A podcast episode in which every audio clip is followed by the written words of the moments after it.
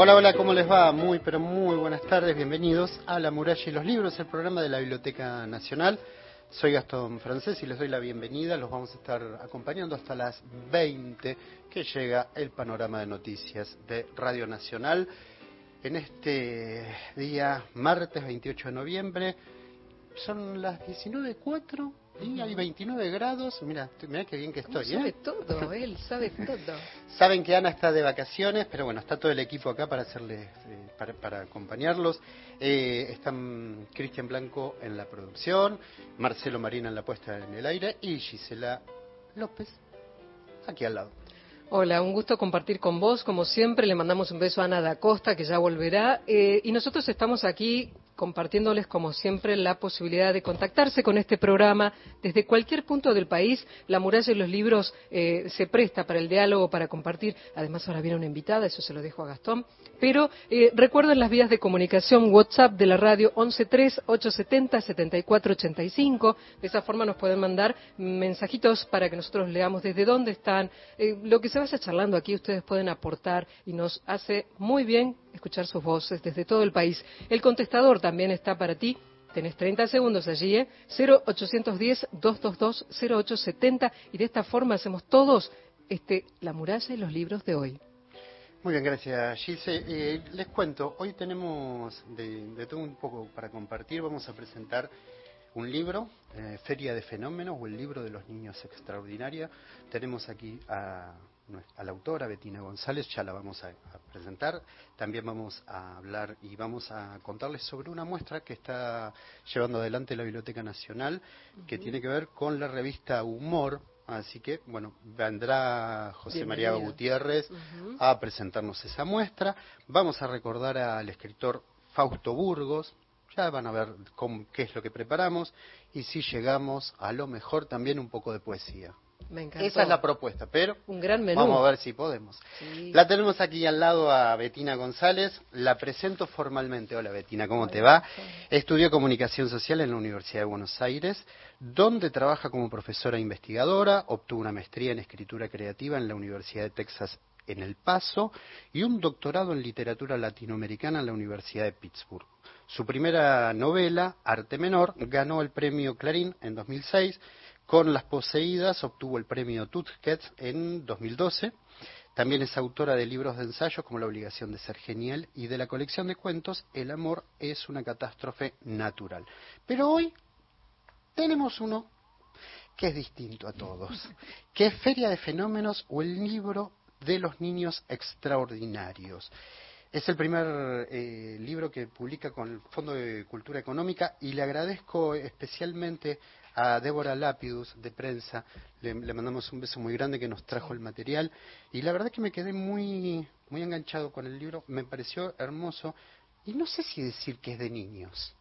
¿Qué decís yo tampoco Sé. que Borges decía que uno escribe y no sabe lo que escribe. Llegan los lectores después a decirte qué, es lo que hiciste. y con este libro me pasó más que con ningún otro, porque está escribiendo cuentos que son los cuentos del libro anterior, del amor es una catástrofe natural, y aparecieron un par de cuentos que me daba cuenta que no iban. El niño de barro creo que fue el primero, ¿no? El niño de barro y el niño melancólico, esos dos. Y eh, claramente tenían otro tono y otros, y otros juegos, ¿no?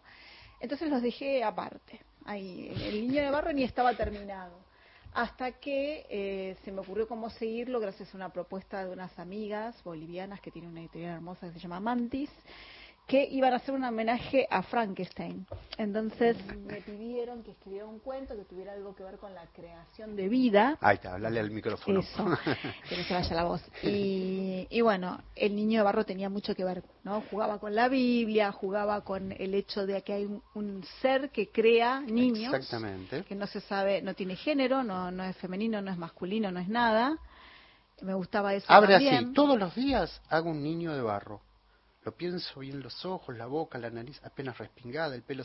Es un creador, claro. Claro. Entonces eh, fue muy lindo. Eh, eh, cuando lo empecé a escribir me di cuenta de que había algo distinto ahí.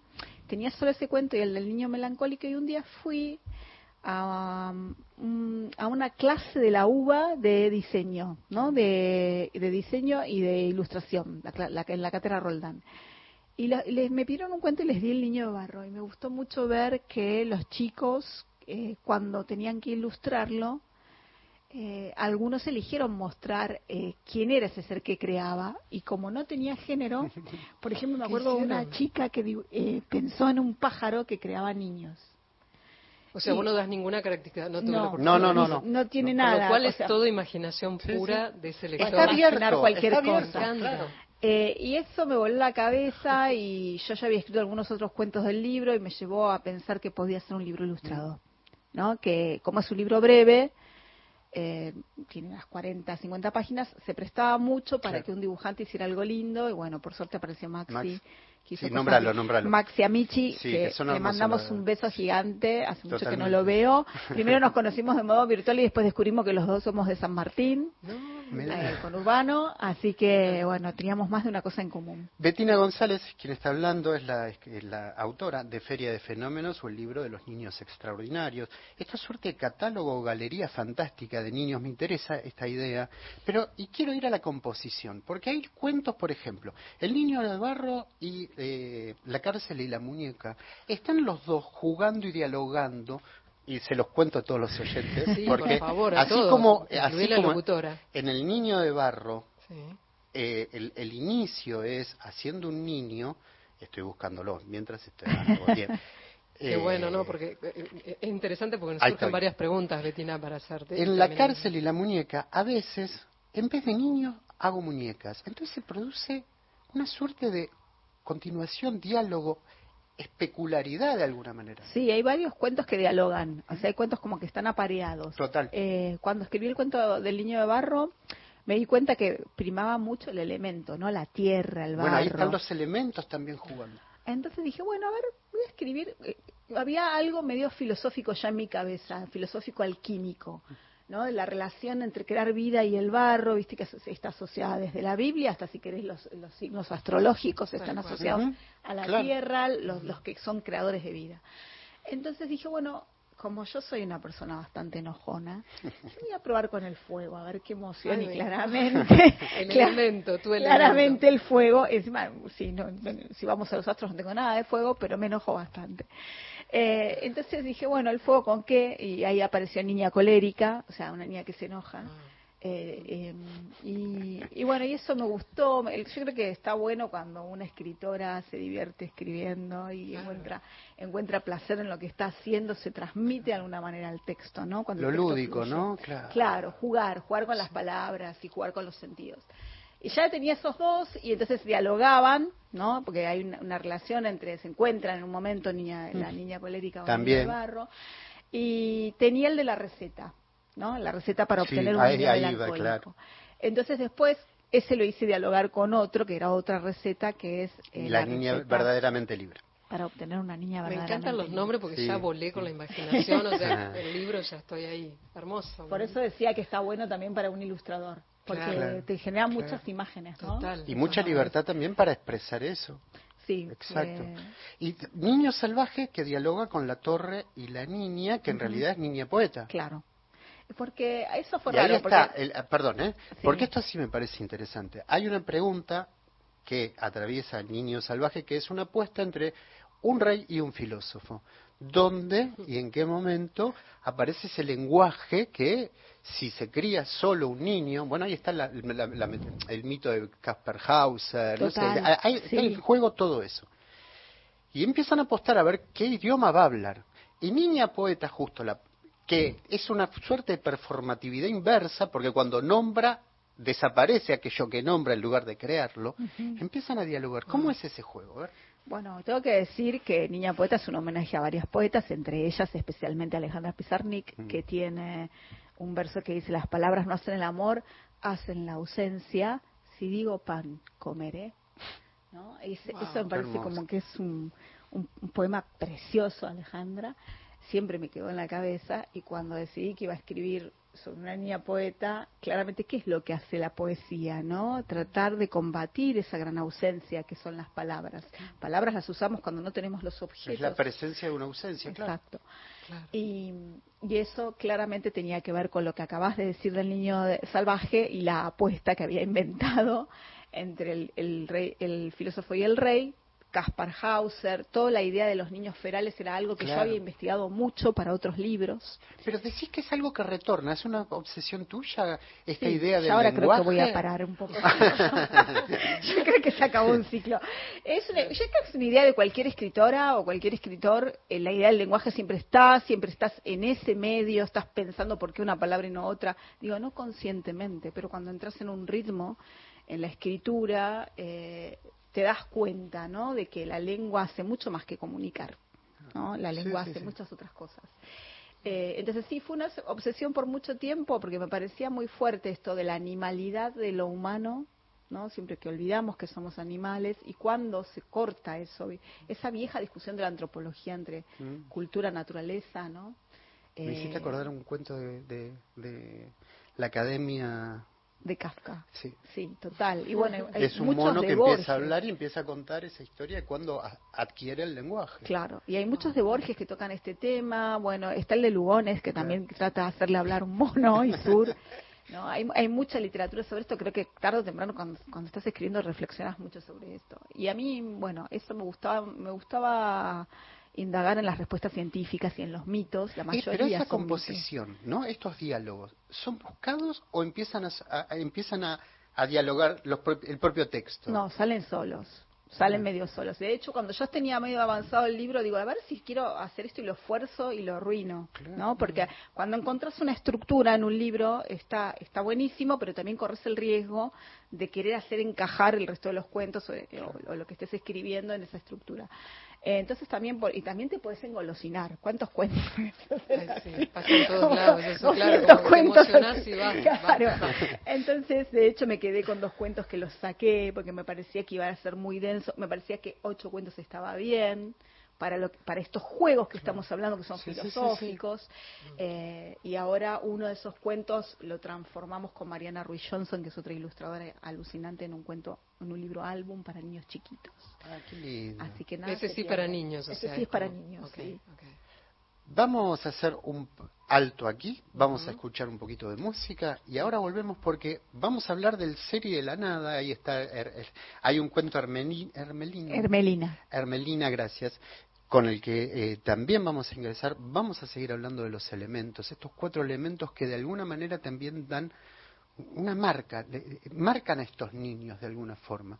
Y vamos a seguir hablando de la Feria de Fenómenos o el libro de los niños extraordinarios de esta Betina González, su autora, la estamos presentando. ¿Y con quién seguimos? Claro, con la música y cómo no traer a Marilena Walsh y este El Reino del Revés como parte de este La muralla de los libros mientras esperamos que ustedes nos escriban. Ya seguimos con Betina González y este libro. Dijeron que en el reino del revés nada el pájaro y vuela el pez, que los gatos no hacen miau y dicen yes porque estudian mucho inglés.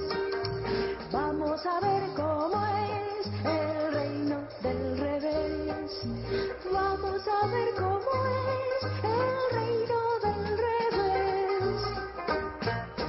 dijeron que en el reino del revés nadie baila con los pies. Que un ladrón y vigilante y otro y juez y que dos y dos son tres. Vamos a ver cómo es el reino del revés. Vamos a ver cómo es el reino del revés. Me dijeron que en el reino del revés cabe un oso en una nuez, que usan barbas y bigotes los bebés y que un año dura un mes. Vamos a ver cómo es el reino del revés. Vamos a ver cómo es el reino del revés. Me dijeron que en el reino del revés hay un perro pequinés que se cae para arriba y una vez no pudo bajar después. Ver cómo es el reino del revés. Vamos a ver cómo es el reino del revés. Me dijeron que en el reino del revés un señor llamado Andrés tiene 1530 chimpancés que si miras no los ves. Vamos a ver cómo es vamos a ver cómo es el reino del revés. Me dijeron que en el reino del revés una araña y un cien pies van montados al palacio del marqués en caballos de ajedrez. Vamos a ver cómo es el reino del revés. Vamos a ver cómo es el reino del Marilena este tema, que también nos trae un poco de esta feria de fenómenos o el libro de los niños extraordinarios, con nuestra entrevistada Betina González en este La muralla y los libros. No, pero a ver, porque en esta pausa, mientras le cuento a todos los oyentes, mientras estaban escuchando ustedes música muy linda, Giselle aprovechó para hacer una pregunta interesante. Y, periodista que y no quiero y no quiero dejarla pasar, pero hacésela si todos podemos compartirla con todos. Te había preguntado, si no recuerdo mal, si te llevó este proceso de ese libro desde que empezaste con ese par de cuentos que estaban ahí, dijiste terminó en este en este libro que estás presentando con nosotros eh, a través de nosotros. Digo, ¿qué tiempo te llevó? Porque hablaste de obsesiones, hablaste de temáticas que se repiten y que estás cerrando. Y me pareció interesante compartir esto, ¿no? Porque no todos los, eh, los escritores o escritoras tienen como un formato de cuánto tiempo. Sí, se suele pensar que los cuentos se escriben rápido, ¿no? Que son textos de una sentada. A veces pasa eso y a veces no. Por ejemplo, Niño de Barro, que era el, el primero, yo estuve meses para escribir ese cuento, porque tenía el primer párrafo que me encantaba y después era como que no sabía cómo seguirlo. O sea, había tantas posibilidades que a veces creo que pasa eso. Yo no creo en el bloqueo de escritor o de escritora. Lo que pasa, y lo veo mucho en los alumnos, es em, que uno no quiere tomar decisiones. o sea, tenés tantas posibilidades en la escritura que querés quedarte con todas. Entonces no es que estás bloqueada con la, o no sabes cómo seguirlo, es que no estás eligiendo. Elige tu propia aventura, es como decir, bueno, tengo este o este, ¿no? claro, no, puedes tener los siete caminos a la vez. Claro. Eh, y eso pasó con ese cuento, y algunos otros también me llevaron meses, o sea, en total habré, estado un año, un poquito menos de un año, nueve meses, ocho meses con esos ocho cuentos. Sí. Hermelinda, estamos hablando con Betina González, estamos presentando Feria de Fenómenos o el libro de los niños extraordinarios. Les decía que es un catálogo, una galería fantástica. Eh, Hermelinda, a mí lo que me interesa es que de alguna manera el ser un fantasma de alguna manera puede estar asociada con el aire. Y vuelvo a esta idea de los elementos, el barro, el fuego, eh, el agua está en el niño melancólico, ¿no? Como presente e, ese elemento. ¿Por qué esos ¿Por qué los hiciste jugar a esos elementos? Bueno, a ver, yo tengo una larga trayectoria esotérica, debo confesar. Por algo escribí un libro con Esther Cross que se llama La aventura sobrenatural, es un libro sobre ocultismo y literatura digamos que de las dos soy la más brujeril de las autoras. Eh, tuve siempre muchos amigos filósofos, alquimistas, astrólogos, así como en el under del conurbano. Así que digo, cuando digo amigos, digo desde muy chica, desde los 16 años. Entonces he leído mucho de eso, he leído autores que también trabajaban con eso, como Fernando Pessoa. Y siempre es un, es un, para mí es como natural pensar filosóficamente o alquímicamente algunas cosas. Entonces el tema de los elementos estaba, me parecía re interesante hacer algo que tuviera voces infantiles o ritmos infantiles con algo filosófico o alquímico, porque en realidad el niño es el que está autorizado a hacer todas las preguntas. ¿No? si tenés, tenés un personaje nene, nosotros, somos los trabados que ya las creemos que tenemos todo contestado. Damos el mundo por sentado. En cambio, los niños no. Entonces se cruzaban dos cosas que, que parecían ser naturales, o sea, preguntarte por qué es el ser, qué es la nada, meter cosas de Sartre, pero en un, en un lenguaje más lúdico, eh, me parecía que estaba como servido. La nada es lo mío, le digo, y el niño que me sigue de habitación en habitación mientras producimos una serie infinita de manifestaciones, con un cordel hacemos un laberinto, bueno, y sigue un poco más, nada de esto sirve para nada. Y ahí empezás a jugar con la idea, lo logramos, la nada es nuestra con todos sus nadies, sus nuncas y sus naderías. Eso es, eh, eh, está muy bien. Y justo como Armelina, como bien dijiste, o es un fantasma o es un espíritu del aire, no se sabe bien, a veces vos podés creer, hay muchas interpretaciones, que es un, ser que se imagina el niño melancólico porque es un niño que juega solo, eh, me permitía justamente trabajar la nada. O sea, si hay algo que tiene que ver con el aire, es algo que tiene que ver con no lo ingrávido, lo que no se ve, la levedad, Y además, justo elegiste este cuento para hablar más en profundidad, es mi cuento favorito. No, es hermoso, es hermoso. Porque me parece que es el cuento más feliz. Hay como mucha diversión en el cuento. Me parece el más poético de alguna manera también. E, entonces me parece que, no sé, el ser es como una gran boca que no para de pedir. Está bien eso, ¿no? Esa, pero, y también lo puedo vincular esta idea con eh, la, eh, ahí vamos con las recetas, pero eh, me interesa esta nena que eh, vuelvo a esto que decías, a la posibilidad de la pregunta, es una chica curiosa, pregunta hasta que aparece un objeto. El ah. acontecimiento lo nombra. Sí, en la niña verdaderamente libre de sí. Bueno, ahí sí, ese es uno de los cuentos más eh, que más me llevó eh, para en el proceso de escritura, porque sí hacía rato que yo quería escribir un cuento sobre la curiosidad y cómo la cultura occidental penaliza la, curiosidad, sobre todo en las mujeres. Claro. ¿No? Todos los personajes femeninos que tuvieron curiosidad terminaron haciendo algún desastre. Entonces yo quería dar vuelta a eso, Pandora, la mujer de Lot en la Biblia, y hay, bueno, Barba Azul, ¿no? El cuento de Barba Azul que está referido. Todas estas cosas que estoy diciendo están referidas en el cuento de manera lúdica. Eh, entonces, empezó por ahí y después dije, claro, pero si la curiosidad tiene que ver con ser libre, justamente lo que decíamos antes, un niño que pregunta a una niña curiosa, en realidad se penaliza un poco menos. Entonces, eh, me gustaba la idea de jugar con que la libertad estaba asociada a querer saber. ¿no? Querer saber, no dar por sentado, no aceptar lo que te digan como un dado. Eh, entonces, la niña es libre y se pregunta un montón de cosas sobre el mundo hasta que entra en la pubertad. Y la mirada del otro, de alguna manera.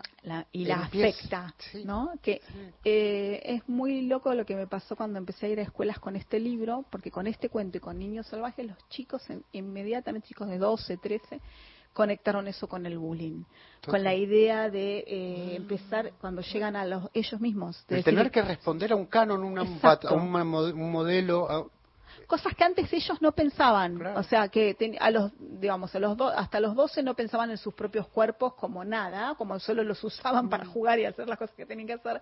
Y de repente se encuentran con que hay una mirada sobre ellos a la que tienen que responder. Que es súper cruel, más en esta época, me parece, ¿no? Donde está todavía más homogeneizada la idea de belleza.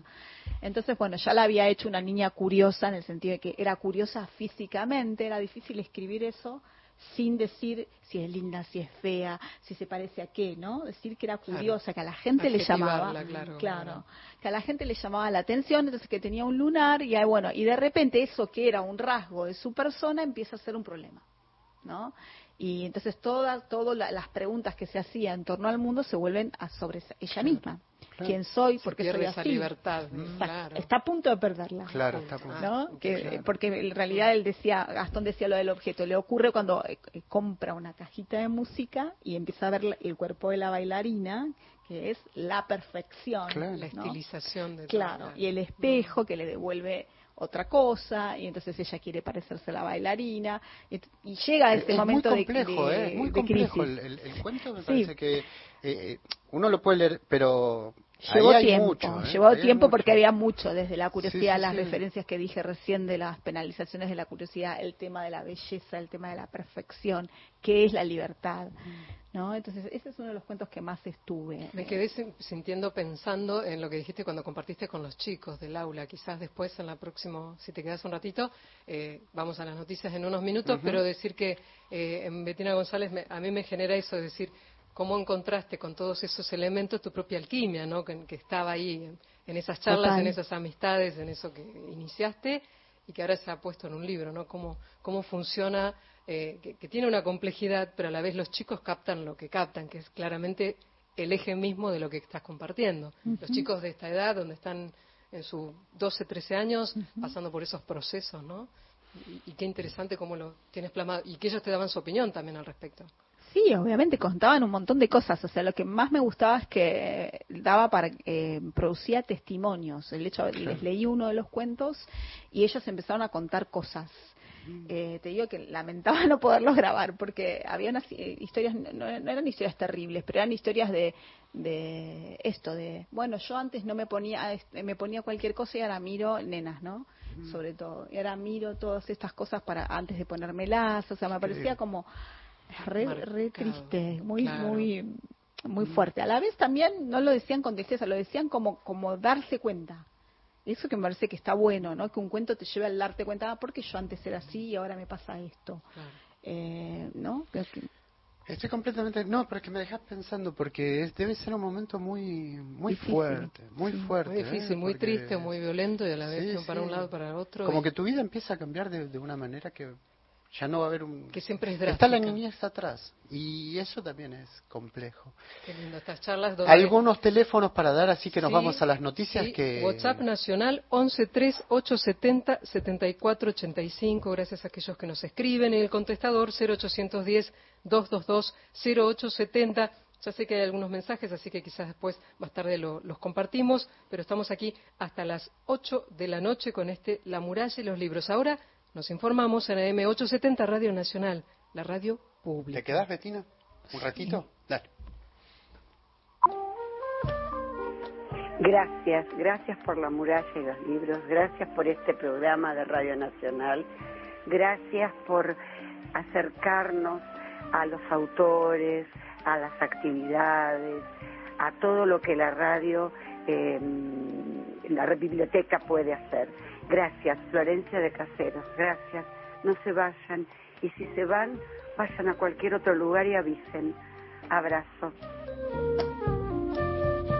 Gracias, Florencia. Bueno, ese mensaje fue al 0810-222-0870, el WhatsApp nacional Miriam de Gobernador Galvez en Santa Fe. Me encanta este espacio en Radio Nacional, gracias. La muralla y los libros. Y Estela de Montegrande dice gracias por compartir de manera tan clara y tan docente el proceso de esta escritora de la invitada. Eh, Betina González es una grosa. Feria de Fenómenos o el libro de los niños extraordinarios. Y primero agradecerte que hayas venido y te hayas dado una vuelta.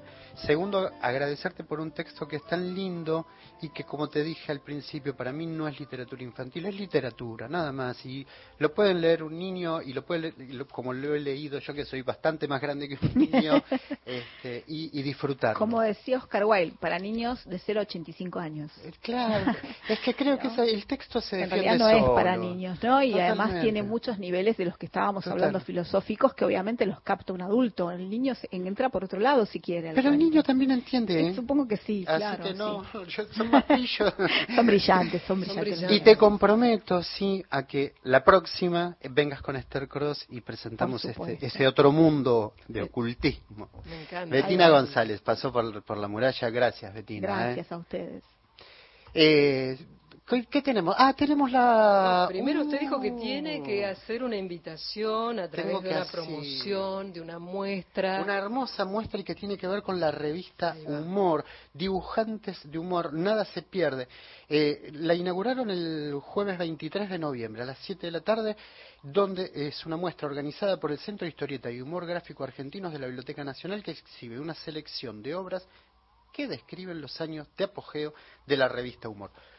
Eh, Joma nos va a contar, que es el encargado del Centro de Historieta y Humor Gráfico, de qué va la muestra.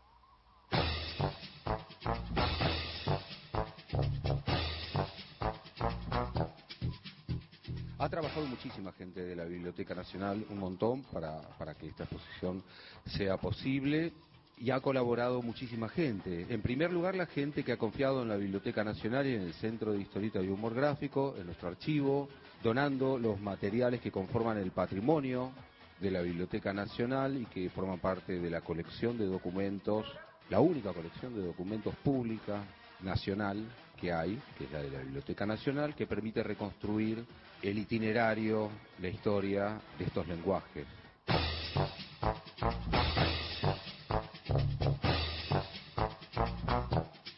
La muestra de humor hace años que estaba en proyecto para nosotros, por distintos motivos se fue, fue, difícil hacerla, fue imposible convencer a distintas gestiones para que apoyaran su realización.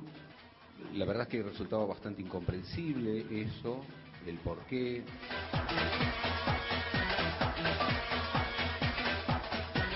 Bueno, la, la idea de esta, de esta muestra, que se realizó en dos meses, fue la de despojar a la revista Humor y a sus ramificaciones, al proyecto editorial, digo, las otras publicaciones que salieron a partir de Humor, de todo el andamiaje, digamos, de artículos, textos y todo el conjunto, digamos, que las hacía y dejarla depurada solamente eh, expuesta en lo que es el dibujo, en lo que es el trabajo de sus artistas gráficos, en el trabajo de sus dibujantes, y ver qué resultaba, qué decía.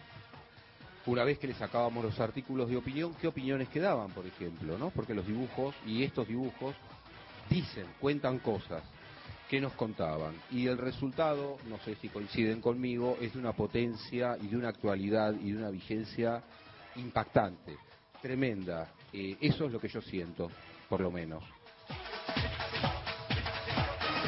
Recogimos testimonios de estos dibujantes, de varios de los dibujantes, y todos dicen que fue un potrero, dicen algunos, otros dicen que fue una academia, ¿no? La redacción, la editorial fue una academia donde se formaron, donde aprendieron, donde crecieron, donde pudieron expresarse.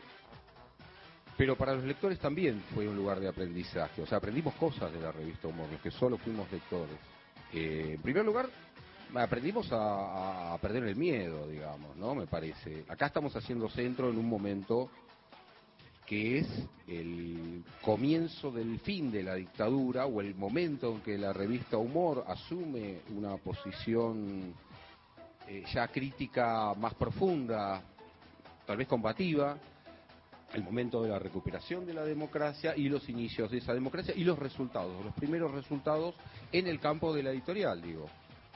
Por eso la muestra esta termina con el primer número de Fierro, que es un poco lo que vendrá en materia de historieta, y por eso termina con una obra de Max Cachimba, que era un adolescente, y es el que partió aguas, digamos, hacia, hacia, una nueva forma, digamos, de dibujar, con María Alcobre también, y con Sex Humor. Sex Humor es un resultado, digamos, de esa recuperación democrática. Sex Humor no hubiera salido nunca, digamos, en tiempos de la dictadura. Si bien había habido ya publicaciones de la Urraca, antes de Humor se había sacado un suplemento, ¿no?, de sex humor, decía también, de, de, viñetas de humor. Pero digamos, la sex humor era otra cosa, no eran solo las viñetas eh, o las historietas, era todo el conjunto que se atrevía a hablar del sexo de los argentinos y que además habilitó y abrió las puertas para las primeras mujeres historietistas, humoristas gráficas. ¿sí? Ahí hay una frase de Cristina Vargon, que ya deben conocer, que abre la sección de sexo humor que me parece que es muy clara, ¿no? que dice, no solo era un honor trabajar en, el sexo humor, sino que además era una obligación, un deber cívico directamente para las mujeres porque estaban eh, atacando dos temas tabú, el sexo y además el sexo desde las mujeres, ¿no? Abordado. Más información, más noticias, los invitamos este 30 de noviembre a las 7 de la tarde, ciclo musical, en el marco de la muestra Tango que fuiste y serás, que organiza, claro, nuestra Biblioteca Nacional. Se presentan distintas agrupaciones instrumentales y vocales que participan del nutrido conjunto de formaciones de la escena del tango actual.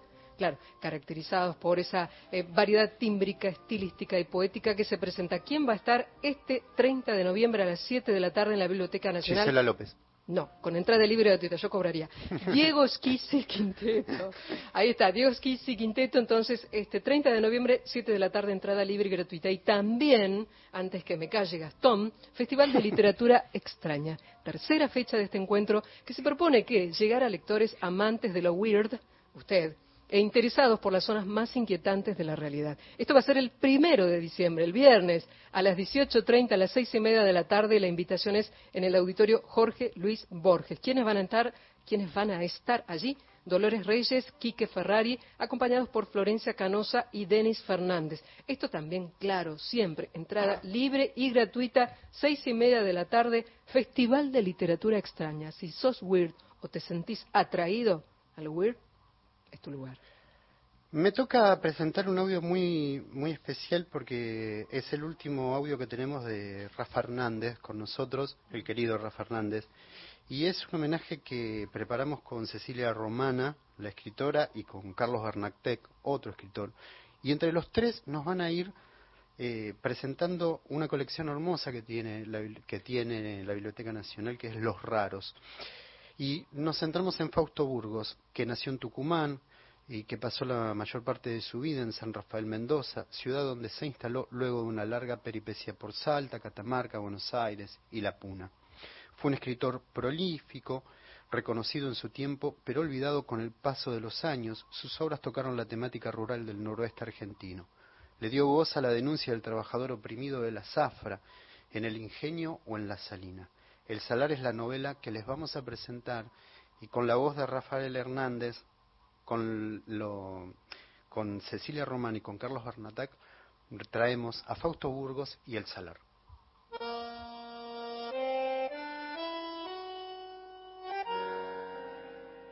Fausto Burgos nació el 6 de enero de 1888 en Medinas, provincia de Tucumán, aunque pasó la mayor parte de su vida en San Rafael, Mendoza, ciudad donde se instaló luego de una larga peripecia por Salta, Catamarca, Buenos Aires y la Puna Jujeña.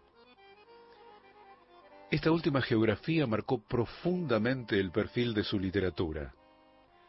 Estudió en la Universidad de La Plata, ejerció la docencia, se casó con la artista plástica María Elena Cátulo, se casó con la artista plástica María Elena Catulo.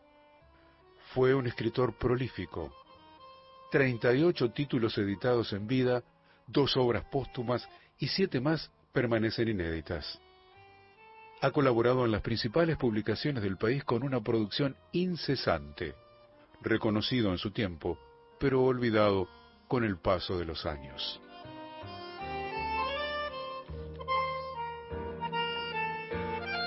La colección Los Raros tiene algo fantástico, o tenía algo fantástico, ahora está medio descontinuada, que era rescatar justamente literatura que no formara parte del canon o de lo que se llama los clásicos. Un raro no quiere decir que no pueda ser un clásico, pero hay que traerlo de nuevo a la superficie porque está olvidado, está enterrado, está sumergido. Que un libro de Fausto Burgos, como El Salar, formara parte de esta colección, era o sigue siendo muy importante para poder darle visibilidad a un autor que es un autor olvidado, y que ha sido muy importante en su momento, muy relevante y que tuvo quizás la mala suerte de no formar parte del canon, sobre todo de la literatura argentina más vendida o vendible o más notable en la década del 40.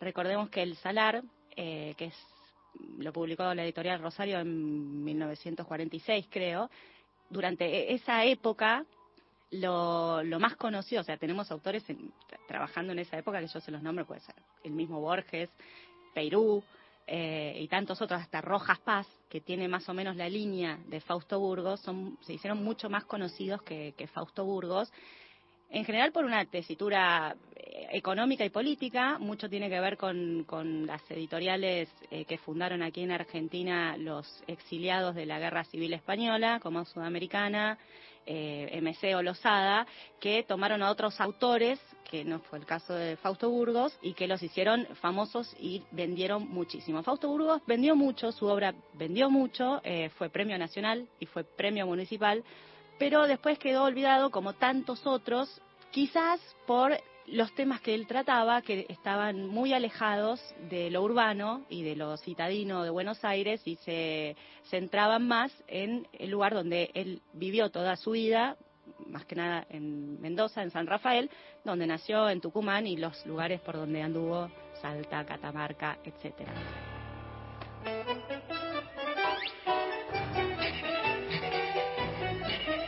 Sus obras tocaron la temática rural del noroeste argentino con una originalidad impensada, totalmente desposeída de sentimentalismo y nostalgia regionalista.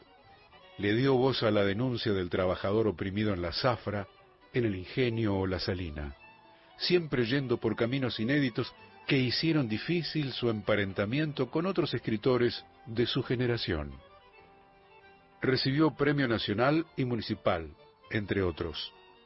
En El Salar, novela publicada en 1946, Burgos condensó la desgracia de un destino, el del porteño Carlos, que, por capricho y ensueño, arruina la vida de una familia salinera que se gana el sustento pobremente cortando panes en Salar Grande.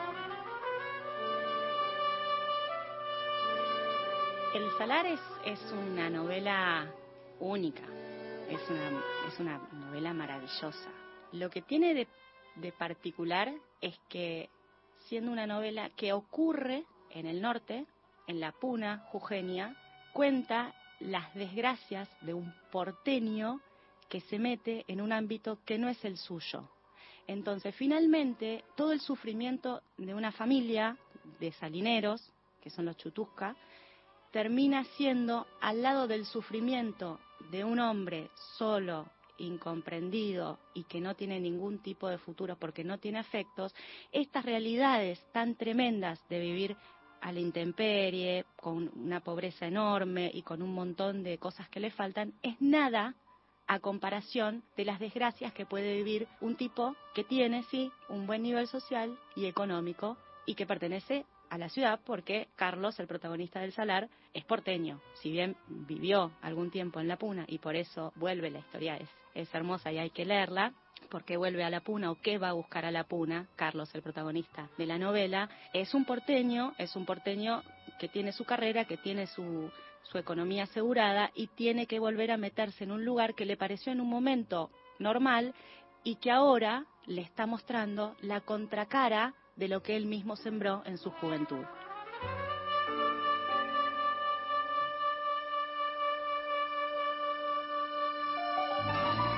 El ambiente alucinatorio del desierto blanco conforma el mejor escenario para que Burgos pueda plasmar una realidad desconocida en las grandes urbes, la del poblador relegado, esclavo del patrón y sin mayor esperanza que la de pasar el día a día, en contraposición con la condición egoísta y abrumadoramente utilitaria del habitante citadino que solo viaja al norte para destrozar esa modesta cotidianidad.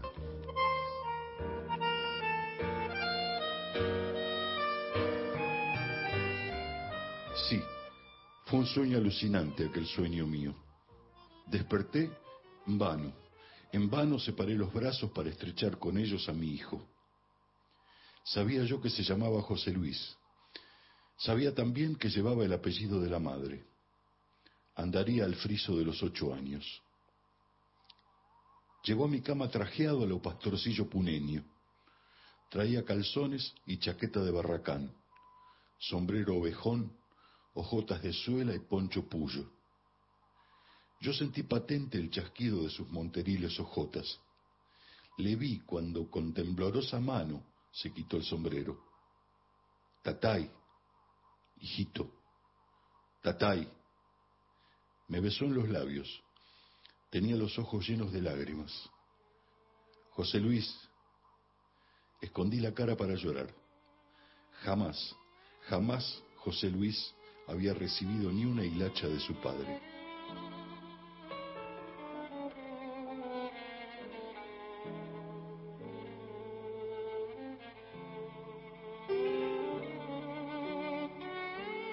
El escritor falleció en 1953 en San Rafael, Mendoza.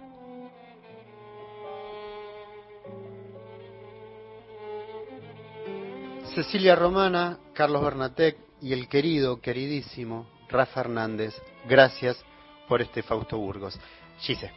Vamos a seguir ahora compartiendo un poquito más de, estos, eh, de estas invitaciones que le hacemos a ustedes, ciclos de cine la muestra Tango que fuiste y serás en la Biblioteca Nacional. Así se proyectan tres películas que tienen como temática principal el tango desde distintas perspectivas. El sábado 2 de diciembre a las 4 de la tarde, la invitación con entrada siempre libre y gratuita. Se van a proyectar dos documentales biográficos sobre figuras clave del siglo XX, Nelly Omar, Astor Piazzolla, y el film de Pino Solanas con música del propio Piazzolla, El exilio de Gardel. Sábado 2 de diciembre, 4 de la tarde, Piazzolla, Los años del tiburón, del año 2018. Dura 94 minutos esta película con dirección y guion de Daniel Rosenfeld. La invitación está hecha para ustedes en la Biblioteca Nacional, en el Auditorio Jorge Luis Borges.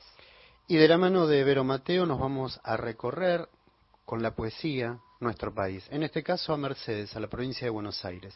Vero Mateo, su poesía.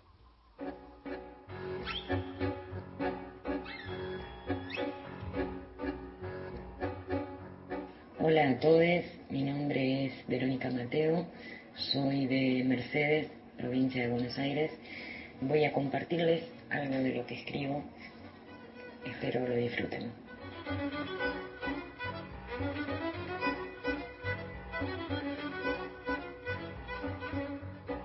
Mi madre apoya su panza en el piletón gris del patio, se deshace la trenza, se desata los nuditos de los hombros Lleva puesto un solero con rosas y pájaros.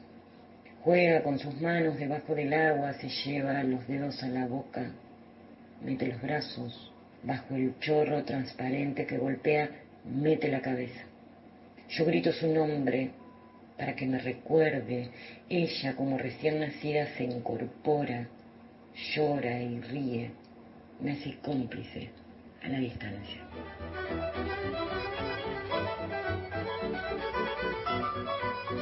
Pollerón escocés, gris verde, tableado y por debajo tus piernas transpiradas, el canal de las venas, un arroyito de piedras, las flores de anís que crecen desparejas cerca y lejos de nuestra blancura y todo su aroma que se mezcla con el tuyo y es rocío en pleno amanecer.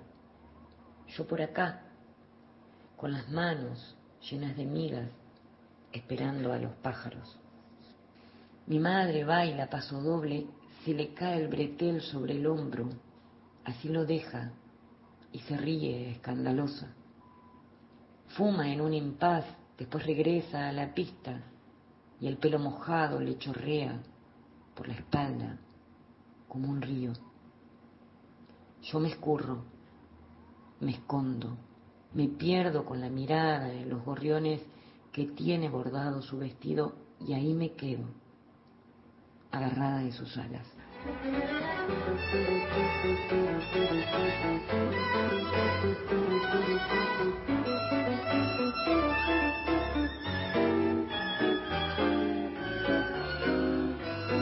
Ahí estaba, Vero Mateo. ¿Qué tenemos, Gise? Nosotros, eh, para cerrar, cerrar, Buenos Aires Affair, 50 años. La muestra organizada por el Museo del Libro y de la Lengua está celebrando a Manuel Puig, cuando se cumplen 50 años de la publicación del libro de Buenos Aires Affair. En abril del 73, Puig publicó esta, este libro, tercera novela, la primera que tendría como escenario principal la ciudad de Buenos Aires. A, partir de esto, eh, con entrada libre y gratuita, esta muestra se puede visitar del 25 de noviembre de este año al 31 de julio del año que viene, de martes a domingos, de 14 a 19 horas, en el Museo del Libro y de la Lengua, que es Avenida Las Heras 2555 en Capital Federal. Entrada libre y gratuita, ya pueden ir a visitarlos entonces martes a domingo de 14 a 19 horas. Nos vamos, nos vamos preparando. Eh, un beso muy grande a Ana da Costa. Seguro que el martes que viene ya está con nosotros. Eh, gracias a todos por estar de aquel lado. Un segundo más porque tenemos una noticia más, me dice Giselle. no, en, esencia te voy a proponer que nos despidamos con algo de música, si te parece. Sí, sí, Volvemos el martes que viene. ¿Por ahora? A las 7 de la Hasta que no haya novedades, volvemos. Los dedos. Gracias por acompañarnos a todos ustedes. En Gastón Francese, gracias. Gracias Gisela López, Cristian Blanco, Marcelo Marín. Nosotros nos vamos con algo de música, El Mareo, bajo fondo, bajo fondo y Gustavo Cerati. Chao, chao.